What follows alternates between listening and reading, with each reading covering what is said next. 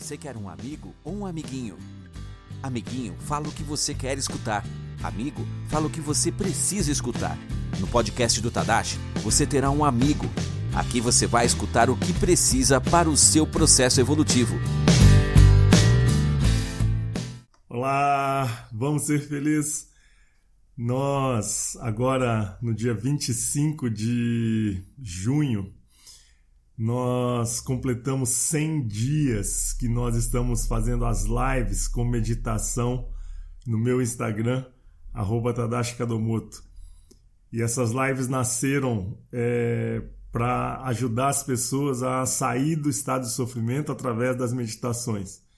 Então, no dia 25 de junho, completou 100 dias consecutivos que eu estou junto com mais de 30 mil pessoas às 6 da manhã e às 20 horas é, fazendo essas meditações. E foi um grande aprendizado né, para mim. E eu sei que eu fui apenas um instrumento, um canal também para ajudar muitas pessoas.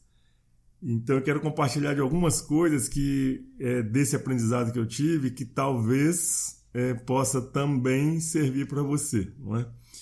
Uma que já é de conhecimento, talvez de muitos de vocês, que o processo de cura é uma via de mão dupla, né?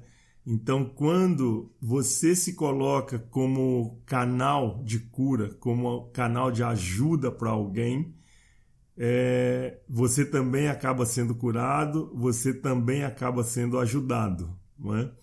E esse foi é, a confirmação eu já tinha consciência disso, mas foi uma confirmação nesses 100 dias de meditação com essas pessoas, com essas 30 mil pessoas, porque é, eu entrei, obviamente, com o objetivo de ajudar as pessoas a sair do estado de sofrimento, é?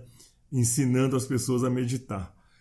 O detalhe é que nesse processo, obviamente que eu também acabei sendo curado e eu também acabei saindo do estado de sofrimento que eu estava, né? Porque quando essa pandemia começou, o fato é que eu entrei em desespero, eu fiquei extremamente ansioso, eu fiquei com muito medo, com muita insegurança, com muita raiva, né? Essa é a realidade que eu vivi na primeira hora quando foi decretada a quarentena, né?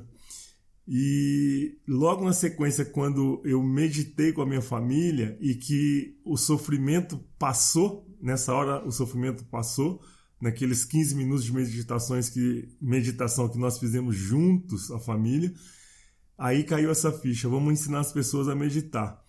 Então, é, ao ensinar as pessoas a meditar durante esses 100 dias, eu sei que muitas pessoas saíram do estado de sofrimento, porque a meditação proporciona isso, com certeza. E, obviamente, que, como eu disse, é uma via de mão dupla. Eu também saí do estado de sofrimento, eu também fui curado e eu também pude sentir é, essa ajuda que as pessoas me proporcionaram, as 30 mil pessoas me proporcionaram. Né?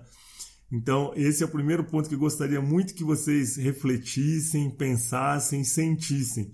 Porque quando você é, se propõe a ajudar e faz isso a partir do coração, com amor, ou seja, que você coloca o seu amor a serviço, você pode escrever e registrar em cartório.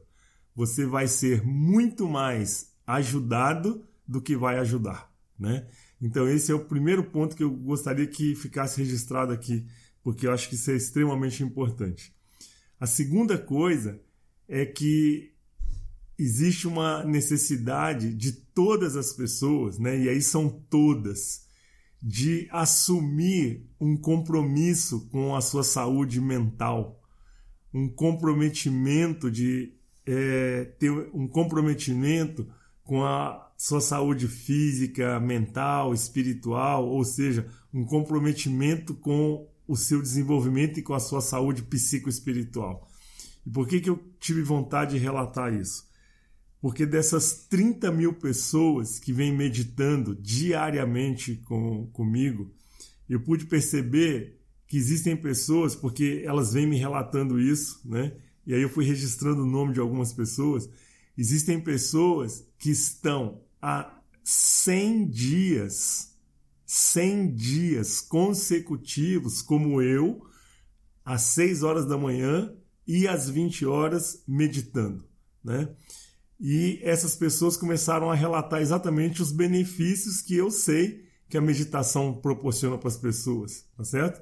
Ou seja, elas saíram do estado de sofrimento. E o que, que é esse estado de sofrimento? A ansiedade, o estresse, o medo, a insegurança, a raiva, a angústia, a depressão.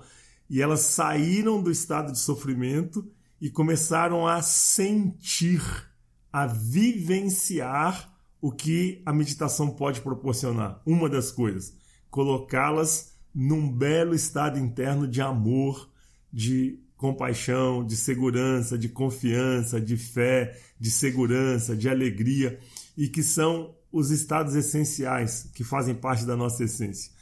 E as pessoas relatando isso, não é? Então, por exemplo, gente me relatando assim: perdi meu irmão há 30 dias atrás com Covid-19. Perdi a minha mãe há uma semana atrás com Covid-19. Estou com meu pai internado com Covid-19. Eu não pude é, fazer velório para nenhum, nem para minha mãe, nem para meu irmão, e agora meu pai internado, não posso estar com meu pai no hospital, mas eu estou tranquila, eu estou em paz, eu estou confiante, Aí vai falar: ah, não, está entorpecida. Não, não está entorpecida, não. Ela resistir a isso que ela está vivendo, o que, que vai resolver? Nada. Tá certo? Ela não pode ir ao hospital, ela não pode ficar no hospital com o pai, ela não pôde fazer o velório da mãe, não pôde fazer o velório do irmão. Ou seja, resistir a isso, ficar brigando com isso, ficar triste com isso, o que que isso vai resolver? Nada, só vai gerar mais sofrimento. Não é? Então, o que eu quero mostrar é que a meditação colocou essa pessoa num belo estado interno e que ela confia, tá certo? Na vida, ela tem segurança para passar por essa situação com inteligência emocional, com assertividade, com os pés no chão, ou seja, sem drama, sem vitimização, não é?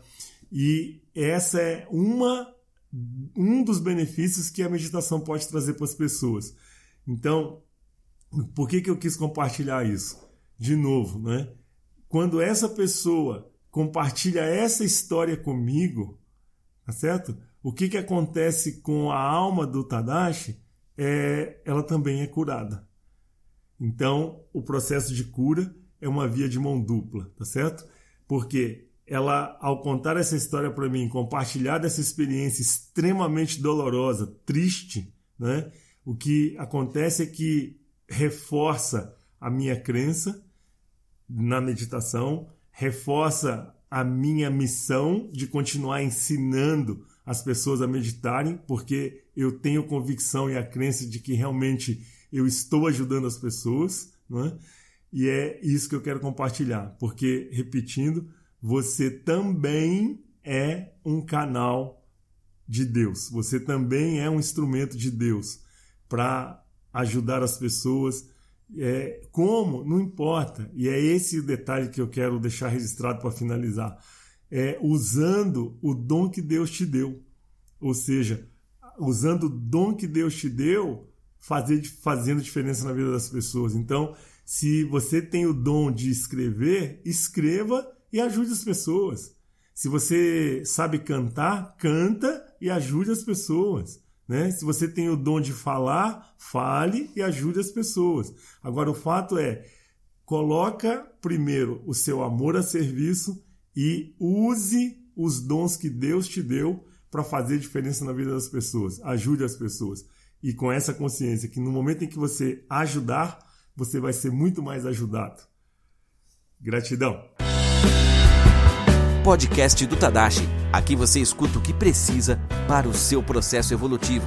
Fique ligado nos próximos episódios. Até breve.